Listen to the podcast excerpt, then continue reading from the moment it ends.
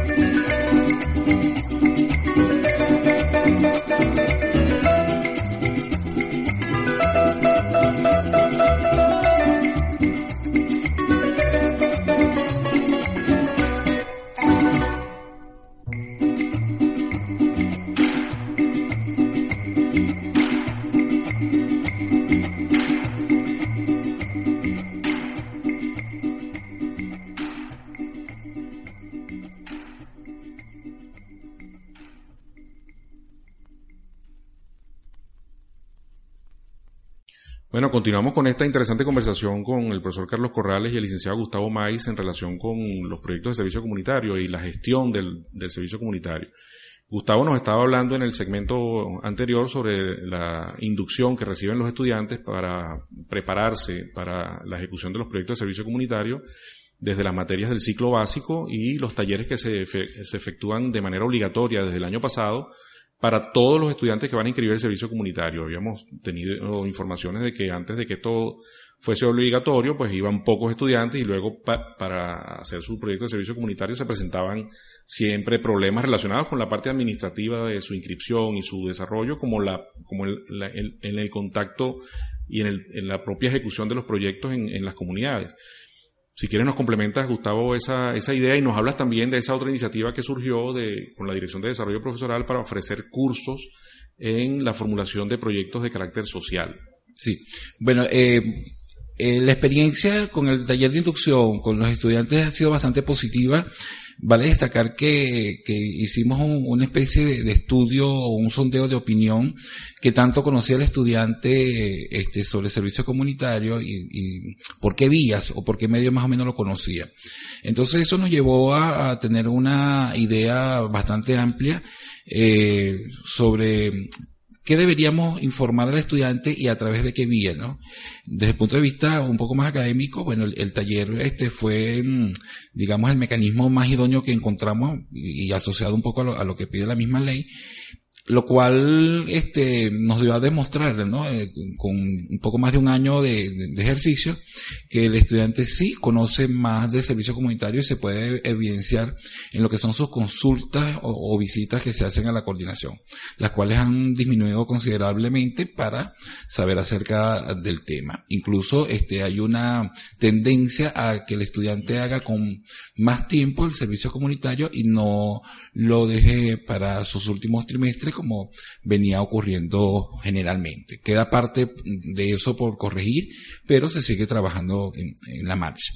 En relación a lo que es la capacitación de, los tutores, este, bien profesores, este, empleados u obreros con eh, ciertas competencias, para ejercer, digamos, este rol dentro de lo que es el servicio comunitario. Sí veníamos identificando con cierta preocupación eh, un poco lo que era el no cumplimiento en este caso del artículo 12 que también pide que las universidades forme a, los profesores en, servicio comunitario. Entonces empezamos a, verificar a través de lo que es el diseño o formulación de proyectos, donde estábamos no tan bien para, eh, digamos, el ejercicio o ejecución del servicio comunitario.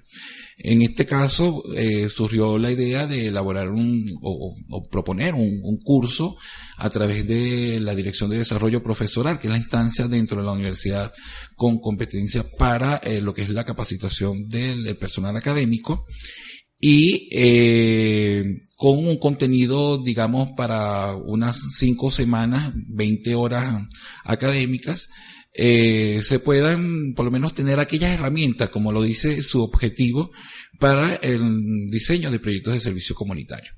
Esto eh, en aras de diferenciar un poco lo que es el proyecto social de aquellos proyectos de inversión o proyectos de desarrollo, proyectos de investigación inclusive, en cuanto a sus objetivos, actividades, eh, incluso este, construcción de ciertos indicadores y otras, eh, digamos, temáticas como comunidad, organización comunitaria y bases legales que sustentan lo que es el servicio comunitario. Perfecto. Al principio, ese, esos talleres con, lo, con, el personal académico se iniciaron el año pasado, ya van tres o cuatro que se han hecho y también en la sede litoral se han, se han hecho y ha habido una asistencia, una comparecencia de más o menos cuántos profesores o cuántos. Sí, eh, curiosamente, eh, la iniciativa eh, nació justamente en la sede del litoral, donde este, un grupo de profesores pidieron, eh, digamos, la asesoría en ciertos contenidos de, elaboración de proyectos sociales. De allí este, se trabajó en cuanto al contenido, se depuró y se hizo la presentación formal a la dirección que mencionamos anteriormente. Eh, en cuanto a la asistencia, inicialmente fue muy, muy tímida, eh, pudimos contar con la participación de seis profesores. Eh, para el segundo grupo ya había subido a diez y eh, sorprendentemente en este trimestre el cupo tope o límite era de 20, 15 a 20 personas y se nos inscribieron 28, lo, lo, que nos llevó a tener que dejar para el próximo trimestre a parte de esta población solicitante. En, actualmente, bueno, estamos, eh, vamos para la segunda semana de actividades. ¿Son cuántas horas el taller? Son 20 horas. Este, aquí el producto, eh, digamos que buscamos es que se pueda por lo menos eh, diseñar en un 70-90% del proyecto y vaya a la comisión que los evalúa de manera ya este, elaborada. Ahí contamos con, este, digamos, el apoyo o gran apoyo de la profesora Lorraine, Lorraine Girot, Girot de eh, el departamento de planificación, urbana. sí que ha sido bastante valioso. Entonces, bueno, eh, la, experiencia ha sido bastante positiva en cuanto a capacitación. Incluso en, julio asistimos a una reunión de, de coordinaciones este, de servicio comunitario en Litoral, en la Universidad Marítima del Caribe, y pudimos conversar un poco sobre esta experiencia, experiencia que fue grata para ellos y bastante novedosa. Eh, incluso llegaron a acercar la posibilidad de por qué no llevarlas a otras universidades, este, como proceso de formación o complementación de la formación de los tutores. Bueno, no, interesante esa iniciativa que se está llevando a cabo para, para fortalecer el, el, programa de formación complementaria en la parte de servicio, de ejecución de servicio comunitario, porque esa capacitación redunda en beneficio de, de, de esos proyectos y de los beneficiarios de esos proyectos. Tenemos con nosotros también a Carlos Corrales, no, no lo hemos dejado hablar hoy todavía, pero bueno, la semana pasada él nos estuvo comentando algunas cosas de la, de la coordinación, pero se enfocó también principalmente al, al proyecto que él eh, lidera en las comunidades en relación, en relación con la, con la, eh, digamos, la parte de, técnica de, dotación de, servicio de agua, ¿no? Vamos a, vamos a hablar con, con Carlos la, en, en, el segmento siguiente sobre cuál es la visión prospectiva de la coordinación de los temas que están pendientes por, por tratar, por desarrollar en, en, en servicio comunitario, pero también en lo que es forma, en el mismo concepto de lo que es formación complementaria. En este homenaje a, Hugo Blanco vamos a escuchar un tema menos conocido que el anterior, pero igualmente muy bien elaborado, que es el tema eh, Sierra Nevada.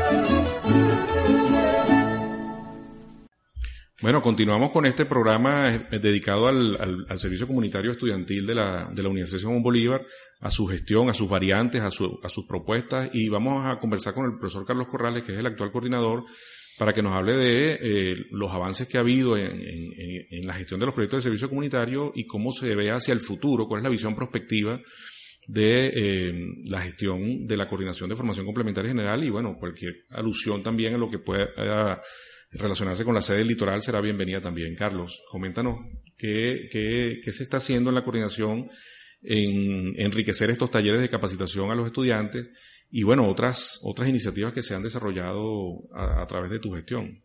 Bueno, muy buenos días, agradeciendo nuevamente al decano Oscar González por esta nueva invitación al programa.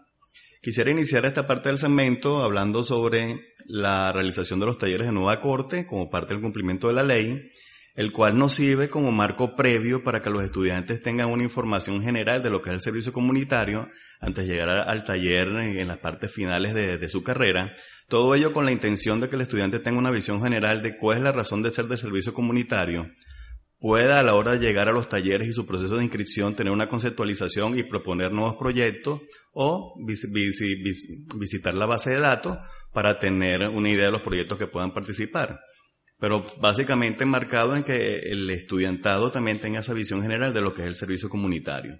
También parte del incentivo es que el estudiante pueda visualizar y los tutores que el servicio comunitario puede servir como para integrar proyectos de grado, como se ha hecho en algunos casos, si puede servir de complemento para realizar sobre trabajos de servicio comunitario, eh, trabajos de grado que puedan ser útiles para ellos mismos en este primer marco. ¿Ha habido alguna experiencia, algún caso que pueda citar, por ejemplo, de... Sí, recientemente fui jurado de una tesis del profesor de una pasantía del profesor Armando Blanco sobre el control del tráfico en las adyacencias de la Simón Bolívar.